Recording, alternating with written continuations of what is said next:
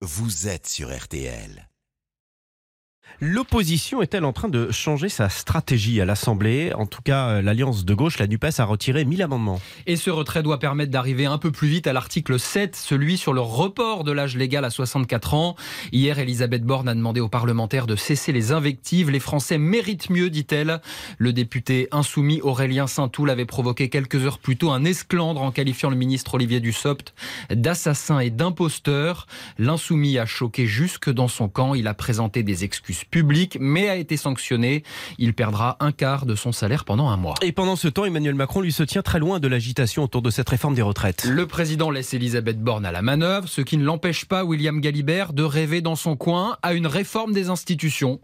Oui, alors il a plein de choses en tête, Emmanuel Macron. Pourquoi pas un retour au septennat pour les prochains chefs d'État, avec un, un calendrier électoral qui serait modifié ça veut dire que les législatives n'auraient plus lieu en même temps que la présidentielle, mais à mi-mandat, au bout de trois ans et demi. Aujourd'hui, les Français doivent attendre cinq ans pour se faire entendre, et ce n'est plus adapté à notre époque, argumente un proche d'Emmanuel Macron.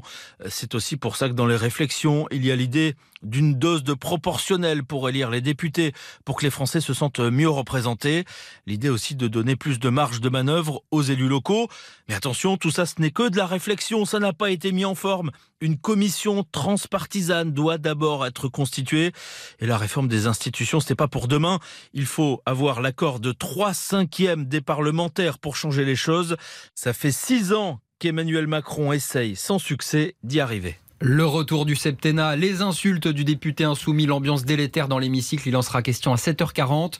Au lendemain du assassin lancé à l'encontre d'Olivier Dussopt, la présidente de l'Assemblée, Yael Braun-Pivet, l'invité de RTL à 7h40.